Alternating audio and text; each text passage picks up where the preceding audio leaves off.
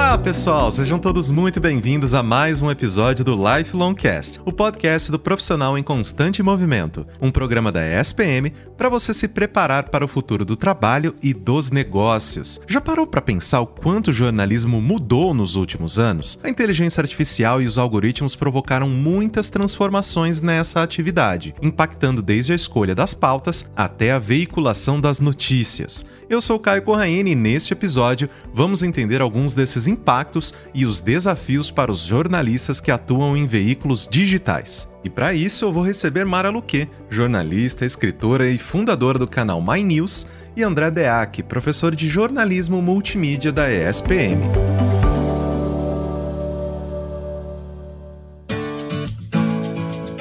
Nesse primeiro bloco eu converso com a Mara Luque. Seja muito bem-vinda, Mara. É um prazer enorme te receber aqui no Lifelong Cast. Prazer é meu. Muito obrigada pelo convite. Viu? Mara, como que é fazer jornalismo na era dos algoritmos, da inteligência artificial, das redes sociais? Como é que vocês conseguem manter essa profissão que tão precarizada, querendo ou não, ultimamente, né, no Brasil e também em vários outros lugares do mundo, fazendo esse balanço, né, e como que você briga com a tecnologia, você se utiliza da tecnologia, como é que vocês estão lidando com isso? Olha, eu acho que a tecnologia é um grande aliado do jornalismo. E, na verdade, ao contrário do que você falou, eu não acho que ela é precarizada. Eu acho que o jornalismo vive os seus melhores momentos. E eu vou explicar o que eu estou falando. Muitos jornalistas, muitas empresas, enfim, vão nessa linha. Por que, que eu estou falando isso? Por que, que eu acho isso? é o seguinte: nunca se precisou tanto de jornalistas profissionais como agora.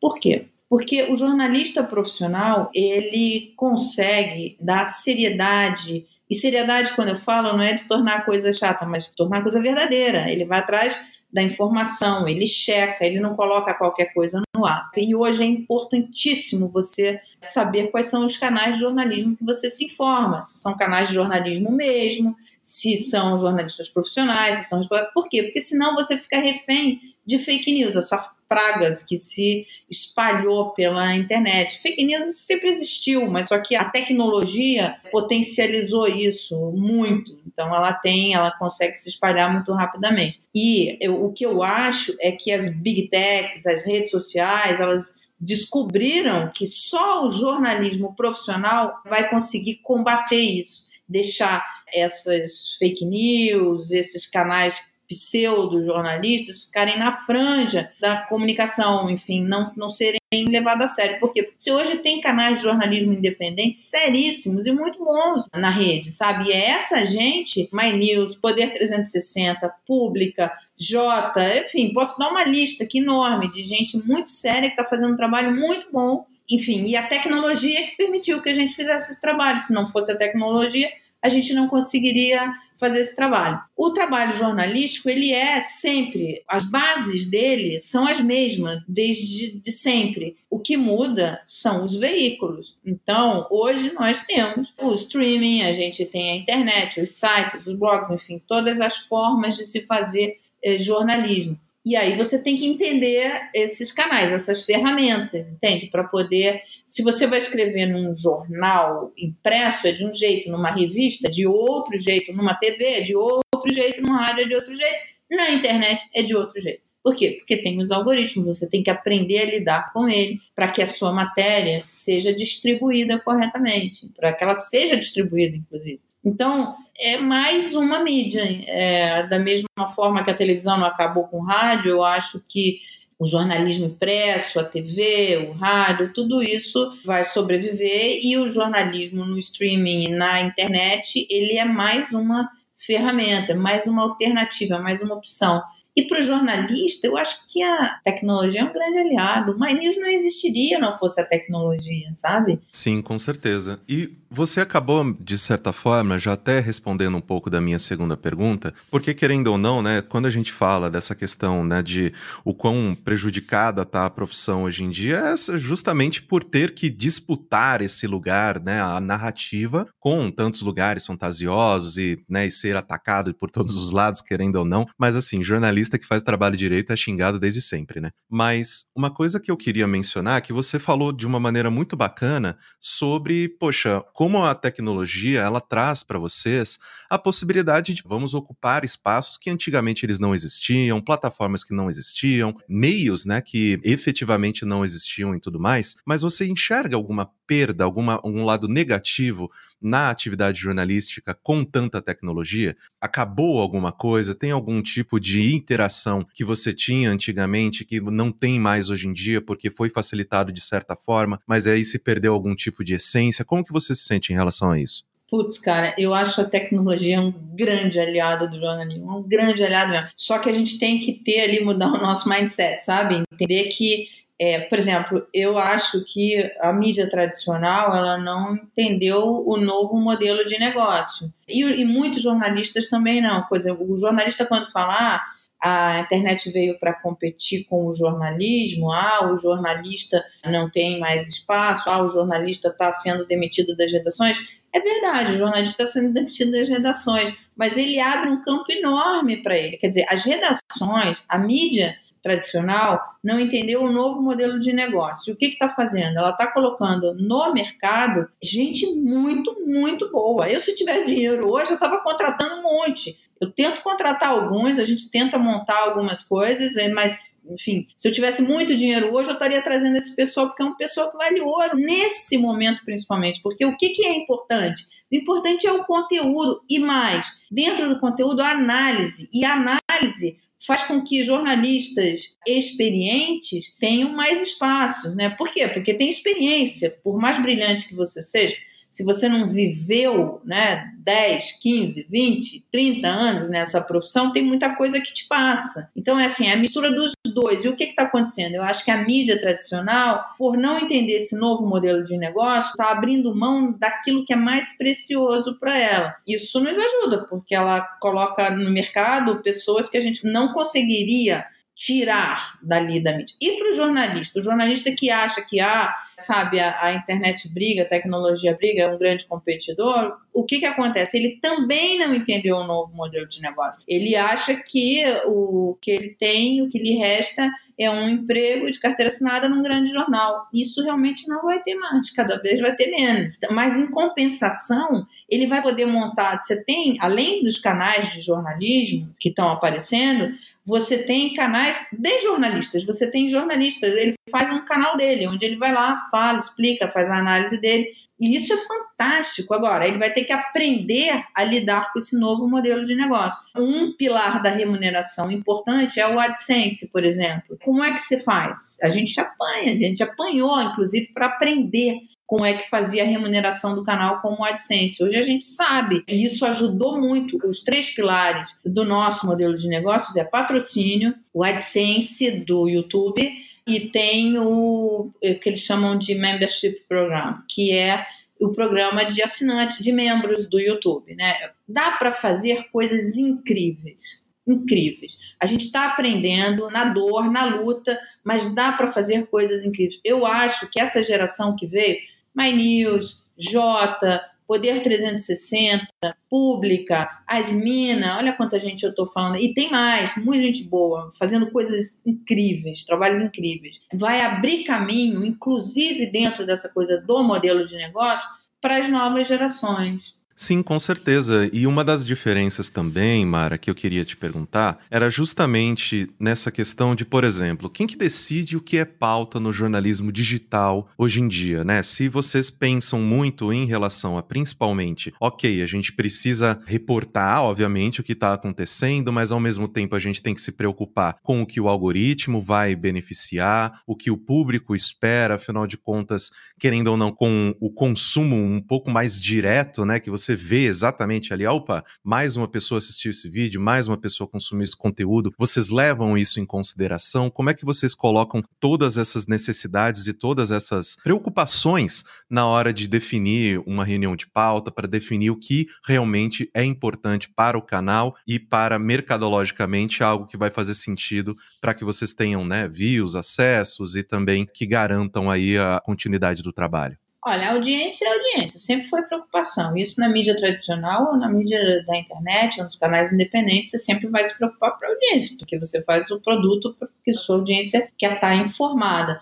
A gente tem uma preocupação que é o seguinte: a gente tem um tamanho, a gente não é uma grande empresa, empresa pequena, tem uma limitação de cobertura, então a gente prioriza o que, que a gente vai cobrir de acordo com o que a nossa audiência tem mais interesse, entende? Então, a audiência do My News, por exemplo, tem muito interesse em política, em macroeconomia, mas, por exemplo, finanças pessoais, que é uma área minha de cobertura durante muitos anos, a gente cortou e fez um canal separado, que é o My News Invest, está começando agora, e a gente fez o My News Vida e Previdência, que teve um crescimento bem grande. É o maior canal hoje, o My News Vida e Previdência, que fala sobre é, longevidade, investimentos em previdência, investimentos de médio e longo prazo, segunda carreira, essas coisas. E ele cresceu muito esse canal. Por quê? O que, que a gente descobriu? O YouTube é um lugar de nichos. Quanto mais nichado, mais sucesso você tem. Então, o que, que a gente fez? A gente, ao invés de fazer uma cobertura toda em cima do My News, a gente foca nos grandes temas no My News, e aí eu tenho temas de investimentos, eu tenho público para isso? Tenho.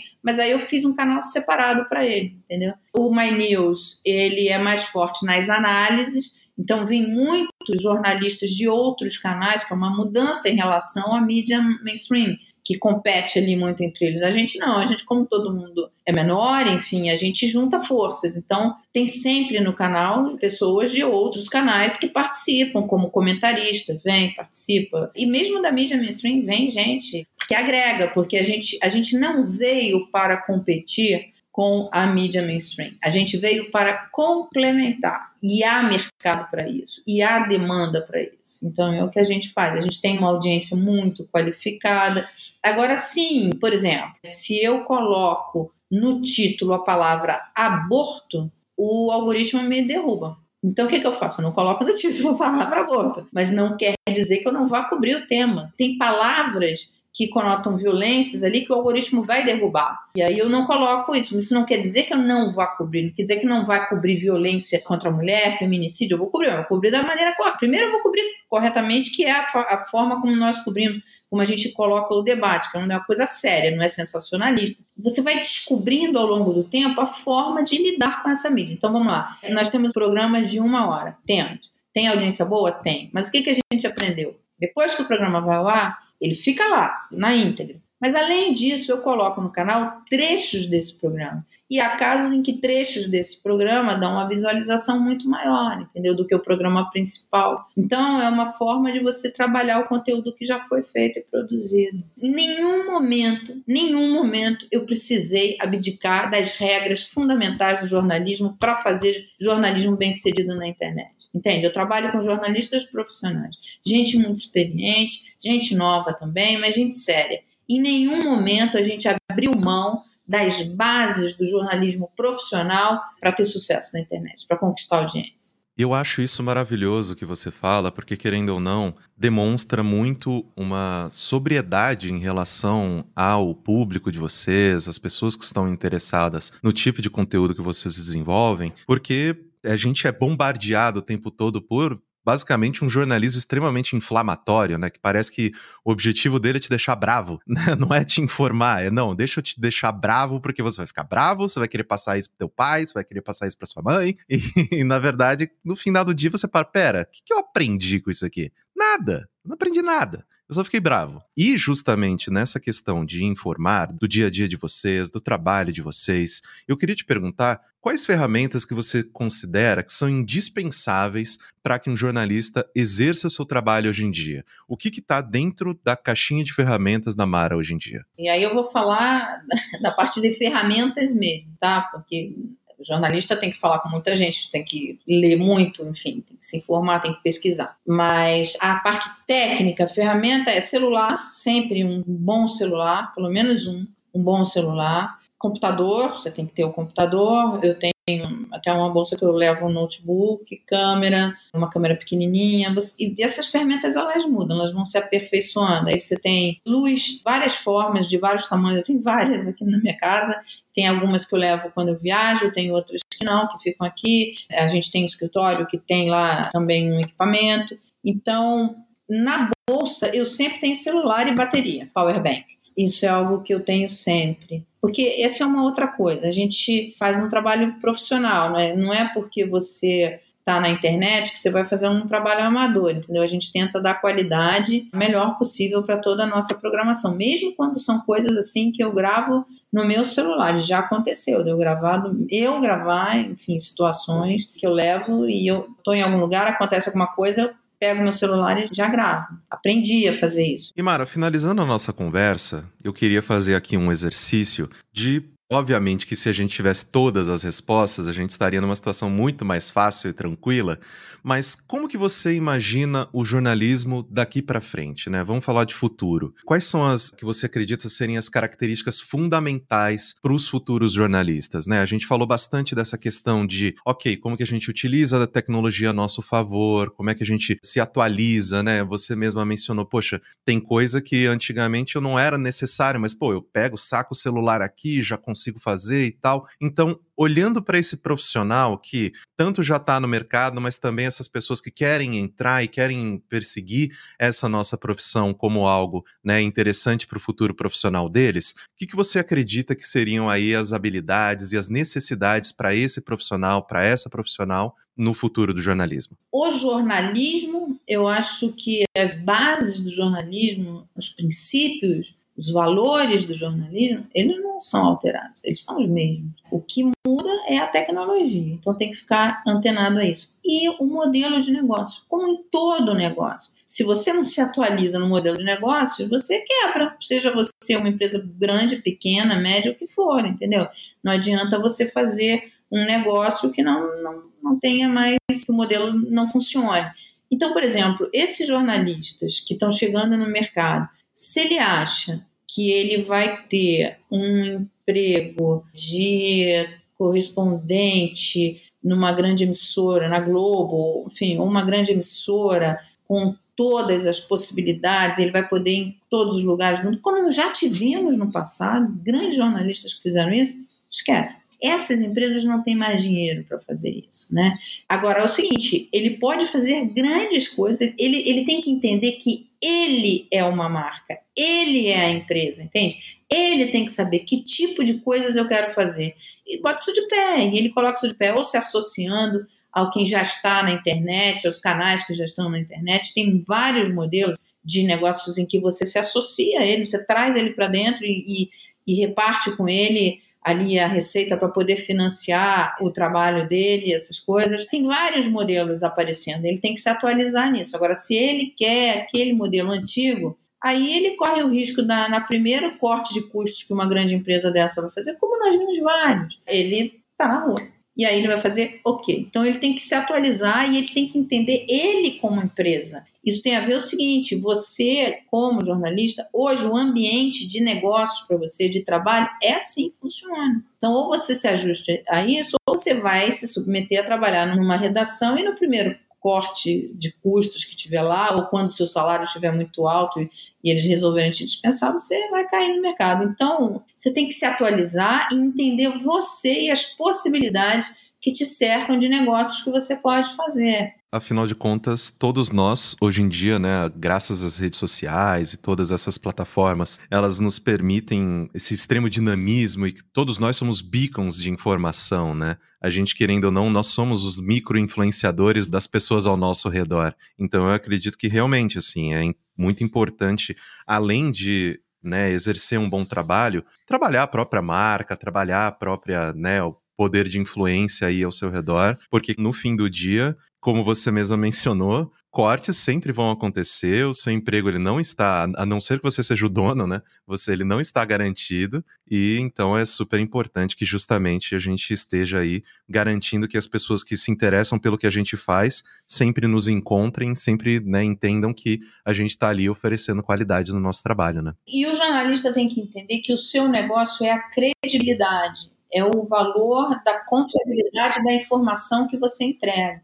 Então, é uma parceria com a sua audiência. Porque hoje, inclusive, a audiência paga. Olha, o My News tem o programa de membros. Então, essas pessoas acabam financiando o próprio jornalismo, só que diretamente, entendeu? É uma coisa ali que ela vai lá, ela escolhe os canais. Não é raro você encontrar hoje pessoas que falam: ah, eu sou assinante do canal tal, do canal tal, do canal tal, porque são canais que se complementam, são canais que ele confia, onde ele sabe que vai receber a informação e a análise com confiança, a informação e a análise que ele precisa para os negócios dele, para a vida dele, tudo isso. Ele precisa de uma informação confiável. Então, o que, que é o nosso negócio? É entregar a informação, a notícia com credibilidade, confiabilidade, enfim, é esse o seu grande negócio. Mara, eu te agradeço muitíssimo pela gentileza de oferecer tanto o seu tempo quanto o seu conhecimento aqui pra gente. E eu espero que a gente tenha novas oportunidades aí de conversar aqui no Lifelong Cast. Muito obrigado por ter aceitado o nosso convite. Eu que agradeço. Parabéns aí pelo trabalho de vocês. Obrigada. Fique esperto que o Lifelong Cast volta daqui a pouquinho.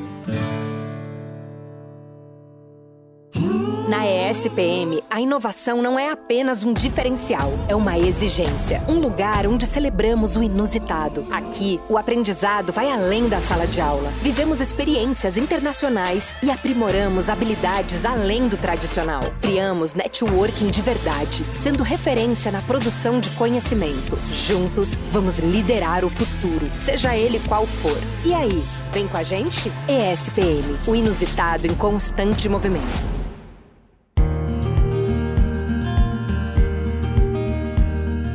Bom, agora que nós entendemos os impactos da tecnologia na atividade jornalística, que tal a gente se aprofundar nas habilidades necessárias para os profissionais da área na atualidade? Para isso, eu convido para o segundo bloco o André Deac, professor de jornalismo multimídia da ESPM. André, seja muito bem-vindo ao Lifelong Cast. Obrigado vocês pelo convite, um prazer. E professor, vamos começar então? Quais os impactos que a inteligência artificial e os algoritmos trouxeram para o jornalismo e quais que você acredita que eles ainda devem trazer? Porque, né, a gente fica o tempo todo falando de chat GPT e o robô vai roubar o meu emprego e já tem gente usando para escrever as matérias. O que, que você sente em relação a isso e o que, que você acredita que ainda pode acontecer nesse sentido na nossa profissão? Olha, é, conversando com os alunos, eu estava tentando convencê-los a usar o Chat GPT. E aí a gente estava discutindo sobre esses impactos. Me parece que a gente vive um momento parecido com a chegada do Word. Então, você diria que o Word mudou o jornalismo? Mudou, né? Com certeza. Mudou a comunicação, mudou o modo de construir o pensamento. Porque quando eu entrei na faculdade em 98, tinha sido o ano em que a sala de redação da faculdade de jornalismo tinha sido trocada inteira. Então saíram as máquinas de escrever. Veja, 98. Para mim parece ontem, é outro século, mas 98 tiraram máquinas de escrever e colocaram computadores para os estudantes começarem a mexer. Eu não tive aula, mas foi o ano também que saiu da grade a aula de taquigrafia.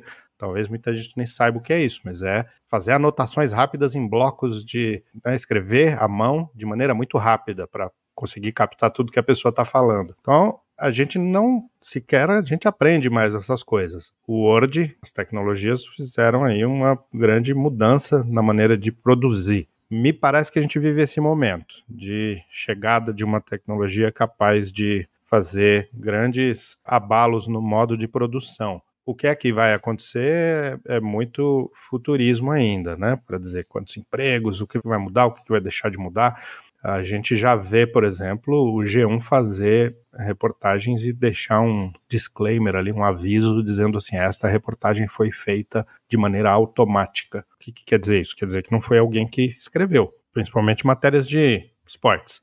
A gente fez esse exemplo, aliás, no chat GPT. Faça uma reportagem de 2 mil caracteres dizendo que o, digamos, um time ruim ganhou de um time bom. E aí o ChatGPT faz, inclusive com o título, tipo, vitória surpreendente. Você dá os inputs ali no ChatGPT. Foi 2 a 1 um de virada aos 45. Num placar surpreendente. E aí vem aquele texto que você está acostumado a ler, tipo, sem grandes novidades literárias, mas é um texto honestinho. A sigla SEO é hoje fundamental, né, para qualquer produtor de conteúdo digital, inclusive, obviamente, para os jornalistas. Afinal de contas, sem tráfego, o seu site não existe, ele não monetiza etc, etc. Então, o que, que é esse SEO aí para nossa audiência e por que, que é tão importante a gente pensar nesse formato, nessas questões de ranqueamento, etc? É, o SEO é essa otimização de sistemas de busca, né? Então, como é que você produz um texto, coloca palavras nele que vão fazê-lo aparecer mais alto nas buscas, né?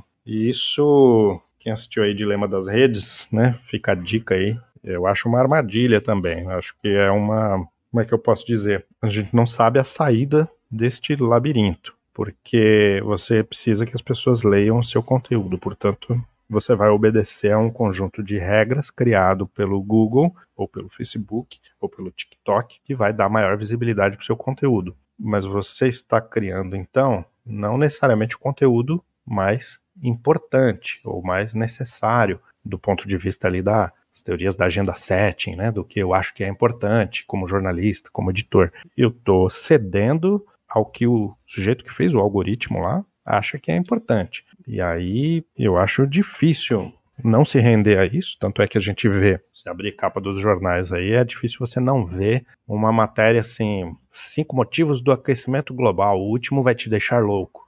tipo, isso é SEO na veia, né? Tá, eu quero que as pessoas saibam sobre o aquecimento global. Então isso aí vai ajudar a clicar.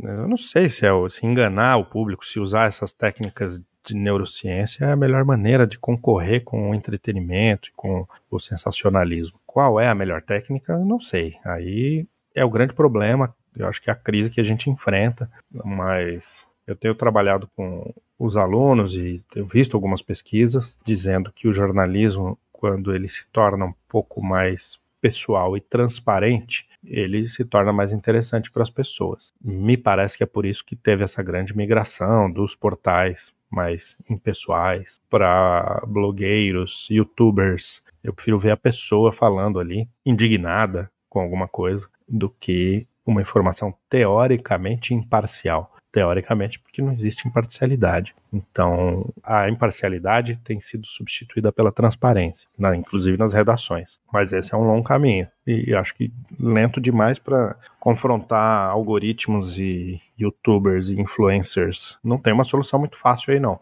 Sofremos basicamente uma crise, né, em relação ao jornalismo, principalmente se a gente levar em consideração que, por mais interessante que seja, né, a gente buscar essas nossas informações e essa questão da. É, eu confio na opinião dessa pessoa e eu gosto desse ponto de vista, nem sempre essas pessoas elas estão aí, né, com compromisso com a verdade total, a informação correta, etc, etc. Mas quais são as soft e hard skills que um profissional de comunicação, um profissional de jornalismo, ele precisa ter hoje em dia? Olha, sabe o que eu percebo nos alunos e tenho mudado a minha aula bastante para promover o que eu tenho chamado de observação de si mesmo, do outro e do ambiente que nos cerca. Eu acho que conexão, empatia é uma coisa que tem diminuído exponencialmente na mesma medida em que a gente mergulha nas redes sociais e nesses aparelhos que nos cercam, a ponto de eu ter feito uma proposta para os alunos de deixar o celular de lado e da gente fazer um pequeno detox digital de duas horas. E eu ter presenciado alunos com sintomas de abstinência,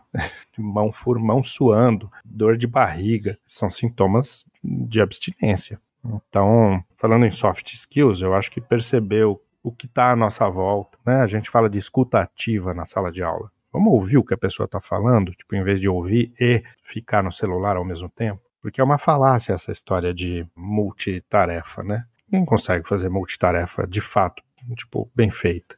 Então, eu tenho provocado eles a fazer alguns exercícios que no fim são exercícios que vêm do teatro, veja só, de prestar atenção nas coisas, vamos fechar o olho e ouvir o ambiente, vamos descrever as coisas que a gente está vendo, vamos conversar 20 minutos com uma pessoa sem olhar o celular, você não acredita a dificuldade que hoje existe para isso. Foco. Eu dei um texto de 40 minutos para ser lido em sala de aula. Alguns alunos nunca tinham feito isso, sentado para ler 40 minutos. Posso estar ficando velho, pode ser isso também. Todos estamos, né? Eu, é, mas eu, eu acho importante ler, ouvir, se conectar com a outra pessoa que está na sua frente. E são coisas que a gente tem perdido. Não digo só eles, não. A gente também perde essa habilidade. Na medida em que a gente tem uma oferta praticamente infinita de coisas interessantes ao alcance da mão. Por que, que eu vou ficar ouvindo esse professor falar alguma coisa se aqui no meu bolso tem infinitas coisas mais interessantes que me chamam, que me convidam, que liberam elementos químicos no meu cérebro que me fazem ter prazer. Mas para falar de soft skills ainda, e isso eu tenho trabalhado com eles, desconforto. Vamos viver no desconforto. Uma hora, imagina, eles quase morrem. E eu falo, bom, a gente tem que aprender, né? Vamos vamos viver um pouco no desconforto. É, eu acredito que todas essas dicas elas são importantíssimas e eu acredito que sim, as pessoas hoje em dia essa questão da escutativa, de uma atenção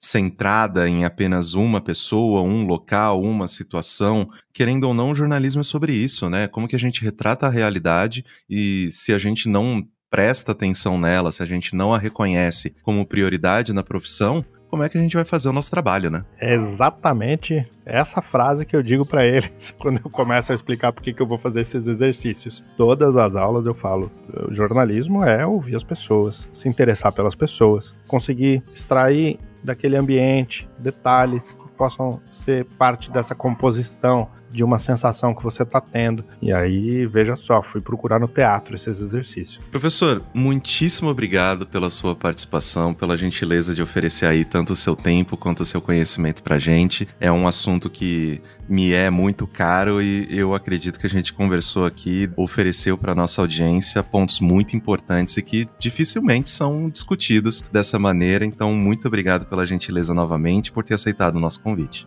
Eu que agradeço, Caio. É um prazer fazer esse papo. E curioso que a gente começa a falar de tecnologia e eu tenho tido esse viés de procurar fora da tecnologia respostas para tecnologia, né? Então a gente fala de conexão, de presença, são coisas que nenhuma ferramenta vai nos dar em outro lugar.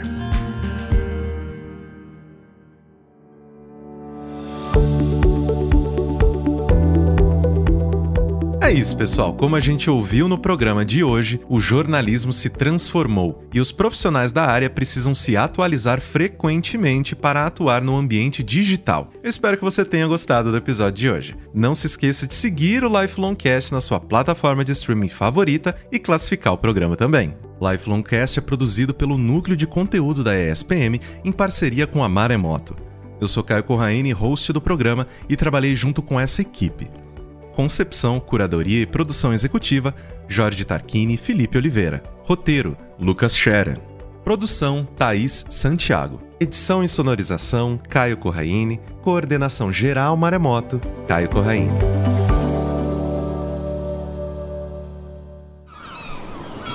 Este podcast foi editado pela Maremoto.